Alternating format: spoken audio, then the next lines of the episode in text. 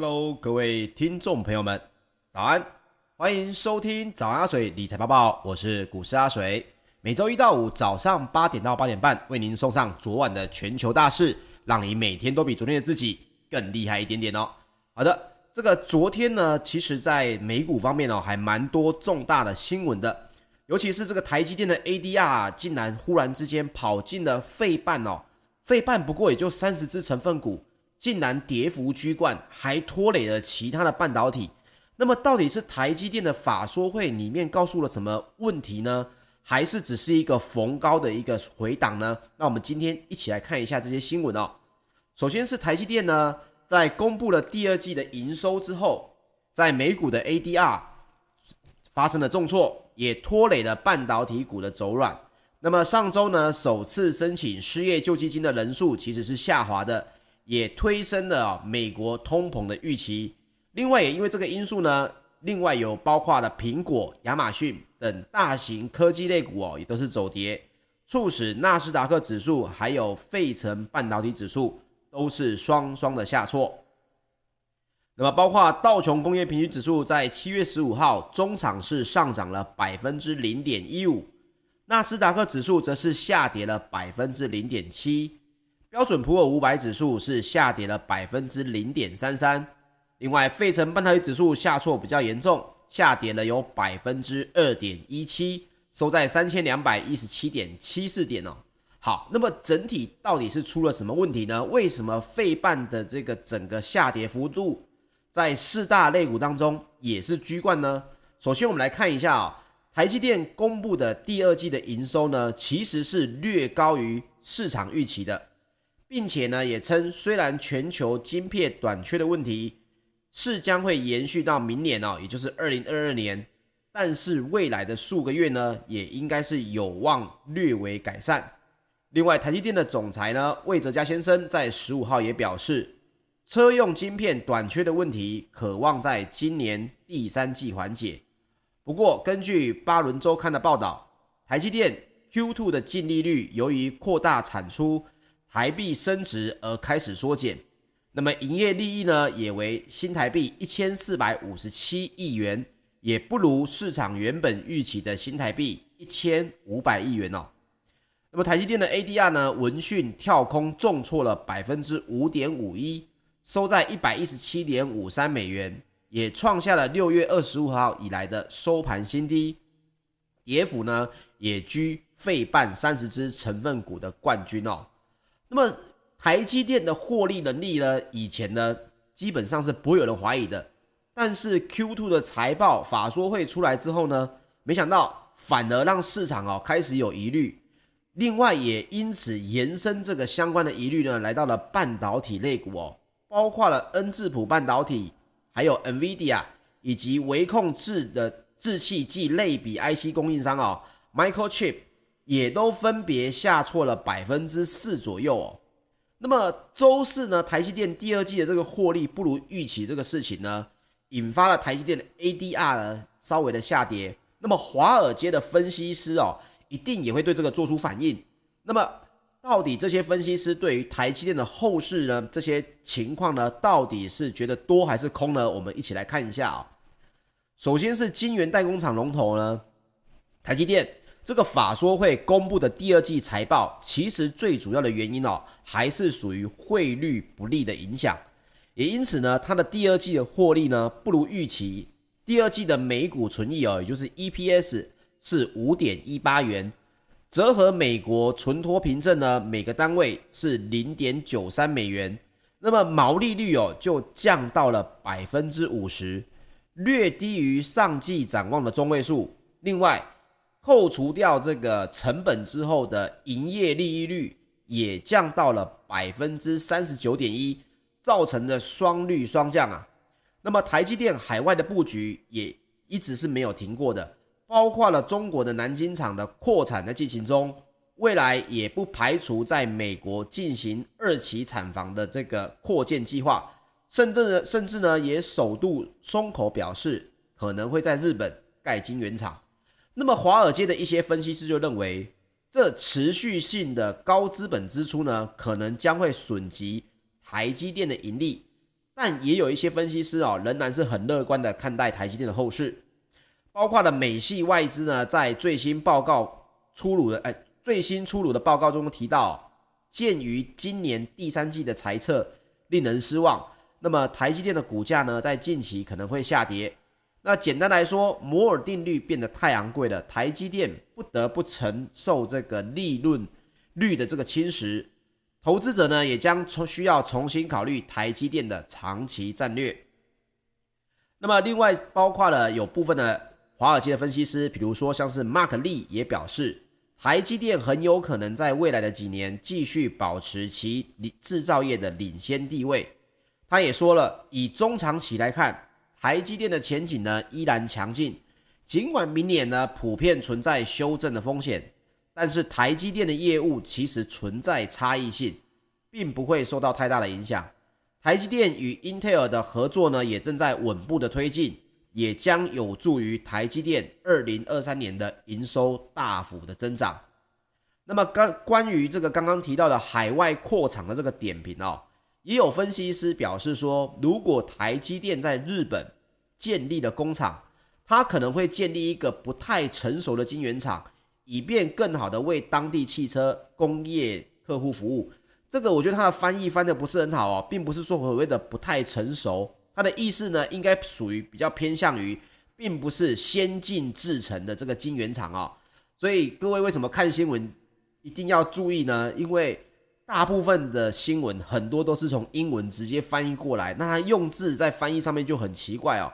怎么会去建立一个不太成熟的晶圆厂呢？它的意思应该是非先进制程哦，也就是车用电子所需要的这个晶片原本就不是属于现在的一种先进制程所需要的，所以它会建立一个只需要在当地企业所需要下的这个订单的相关制程的晶圆厂这样子而已。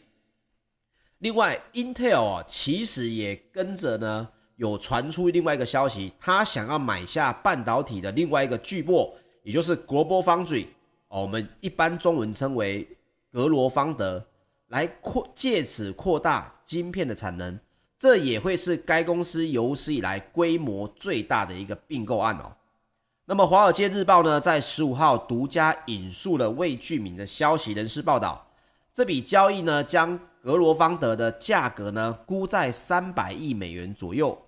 但不能保证呢会顺利的进行。另外，格罗方德呢依旧可能会照原计划直接 IPO。那么，Global Foundry 呢，其实它是阿布达比主权投资基金所有哦，只是它把总部设在了美国。那么报道也称，格罗方德呢本身似乎并未参与谈判。那该公司的发言人呢也否认 Intel 曾经前来协商哦。那么，英特尔新任的执行长呢，格尔辛辛格呢，在三月就曾经大动作宣布，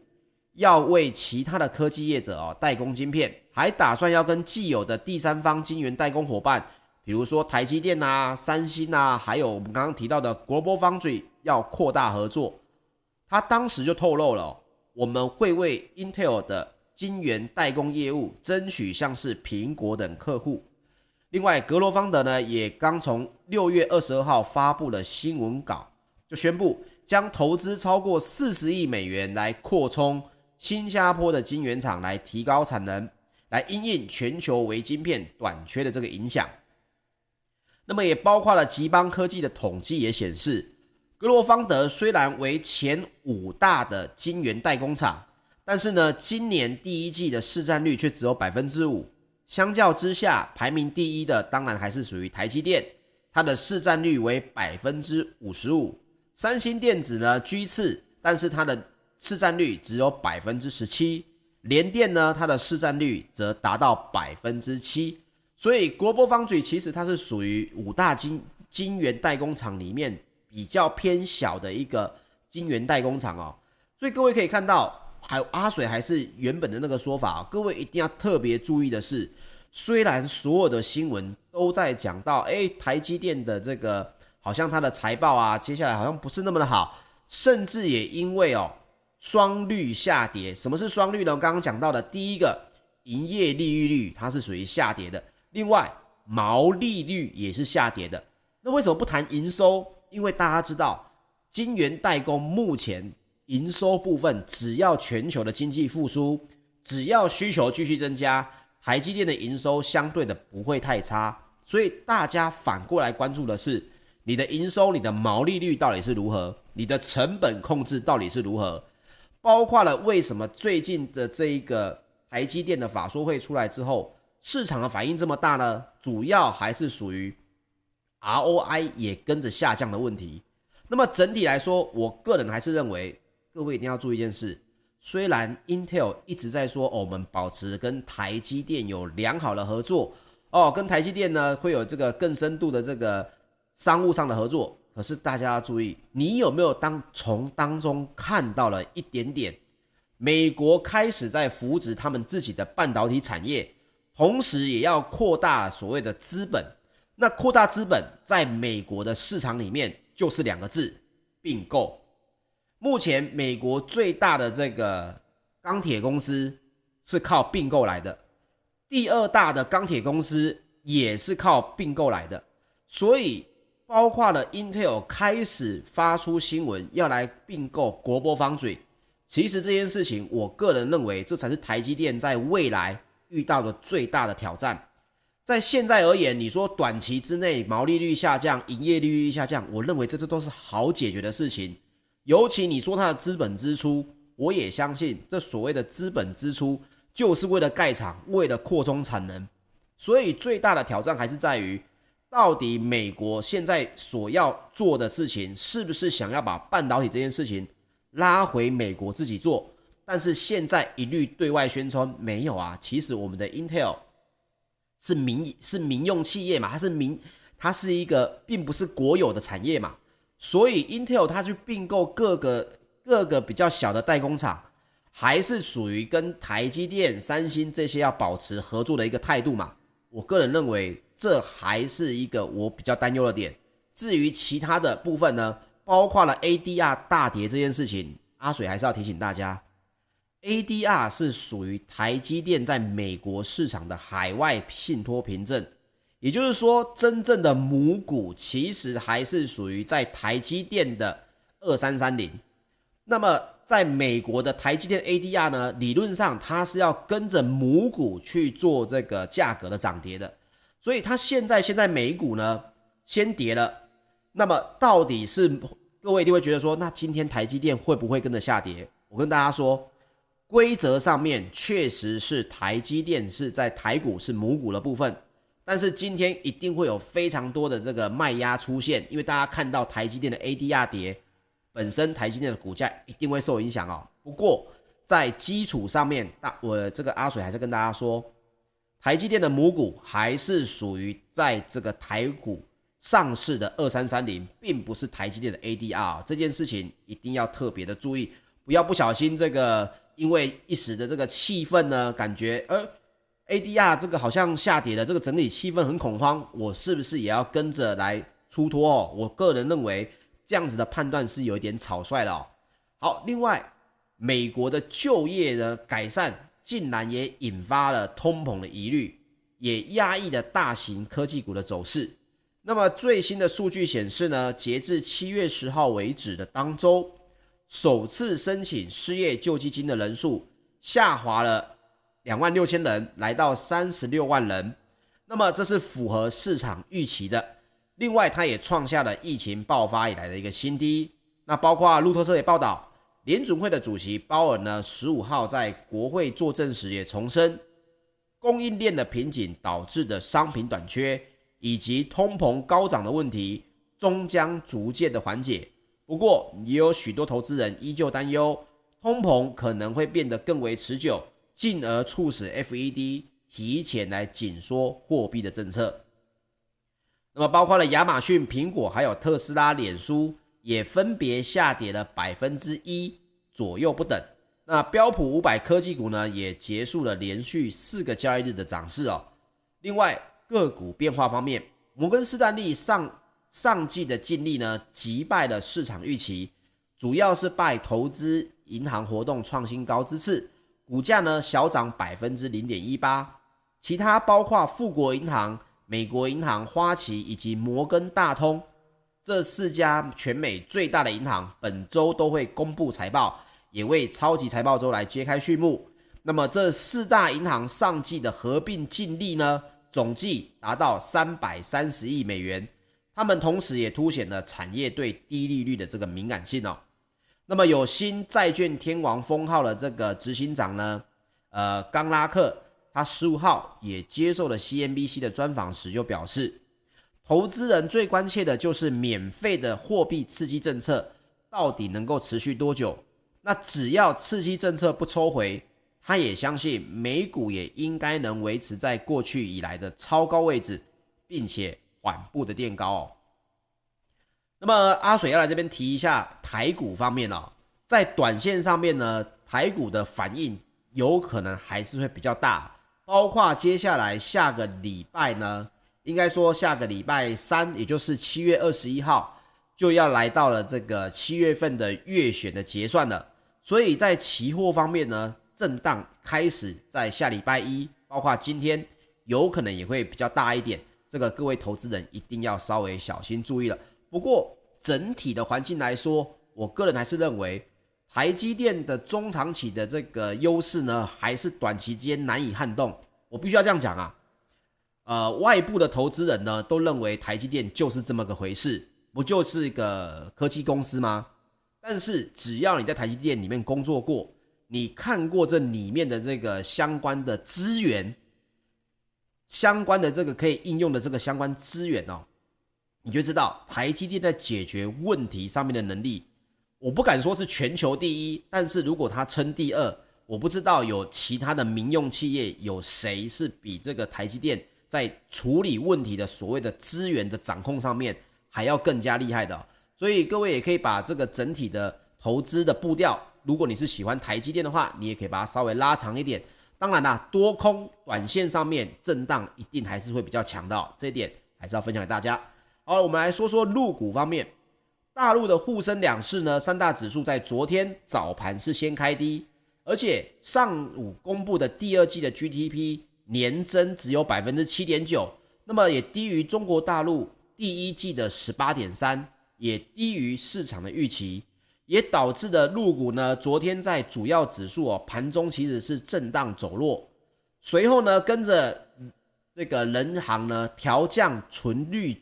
存准率哦，它的政策在昨天也开始落实。随后，银行、保险、证券等金融类股带领三大指数呢，也都通通翻红。在下午午盘，大陆股市两市也持续的向上拉升，沪指呢也站上了月线。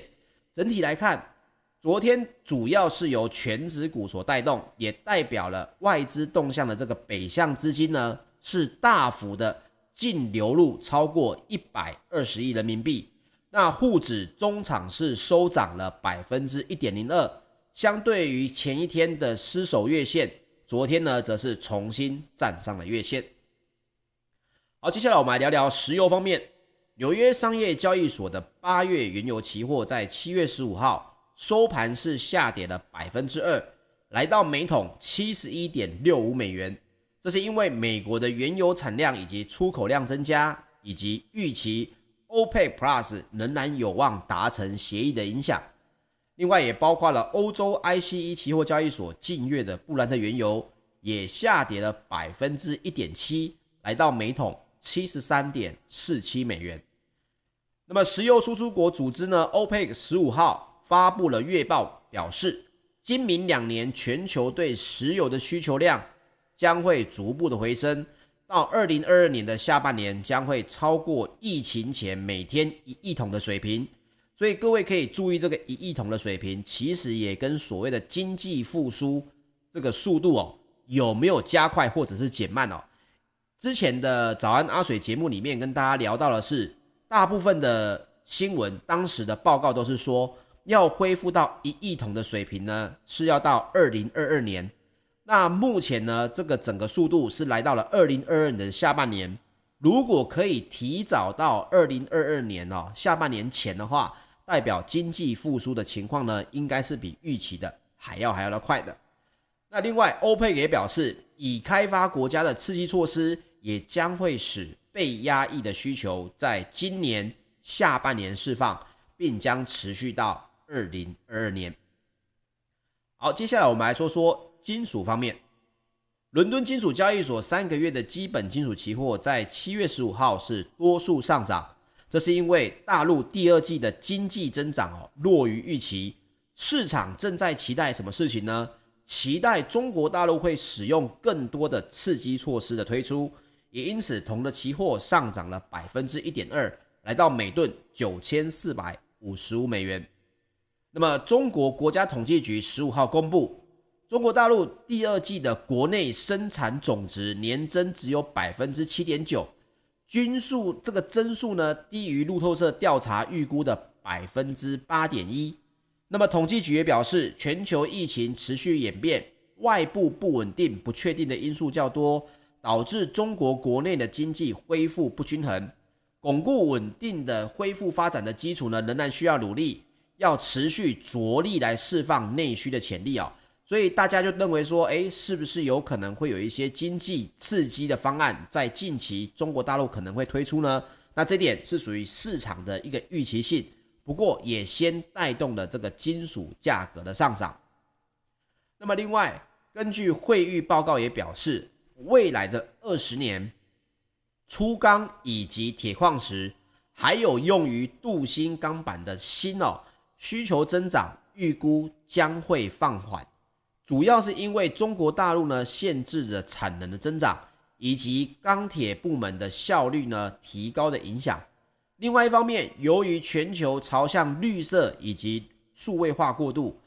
包括了铜、铝、锡、镍、稀土以及锂还有钴等金属的需求量，则渴望迎来爆发的增长啊。讲到这个锂呢，阿水其实在上次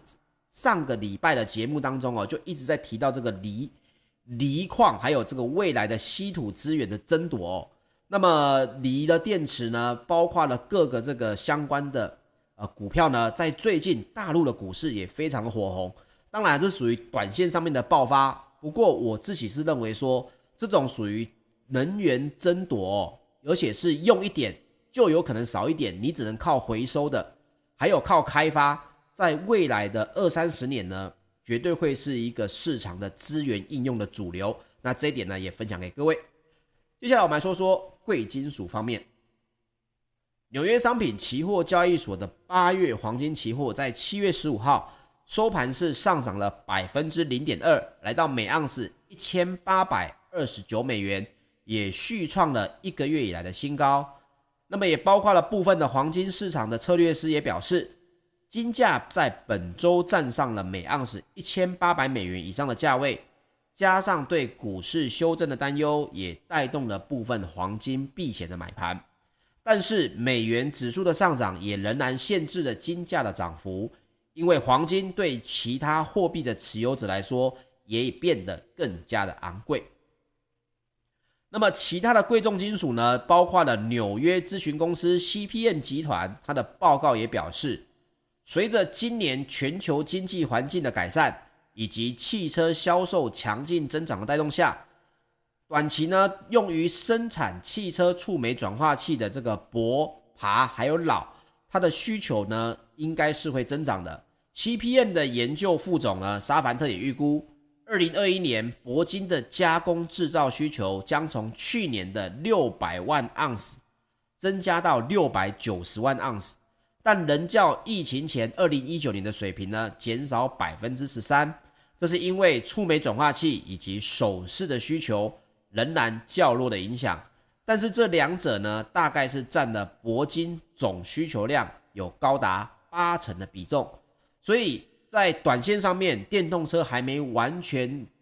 取代这个所谓的这个呃石油的这个汽车呢，那么。汽车的触媒转化器，它的应用需求在短线上面，未来的三五年还是会持续的增长。会不会回到疫情前的水准呢？就要看到整体汽车的发展，还有经济的复苏哦。不过，即使是现在，也只比疫情前的水平，这个需求减少了百分之十三左右。所以，二零二一年呢，未来随着疫情能够逐步的放缓之后，这些相关的产业呢，它的带动也会逐陆续续的出现哦。这点就分享给大家了。好，以上呢就是本集的节目内容，谢谢大家的收听，请记得帮我订阅 YouTube 频道，同时点开小铃铛。如果喜欢我的节目，也请您留言支持或者按赞并分享喽，谢谢各位。那今天是礼拜五，接下来是周末，所以我们下周一早上八点再见，大家拜拜。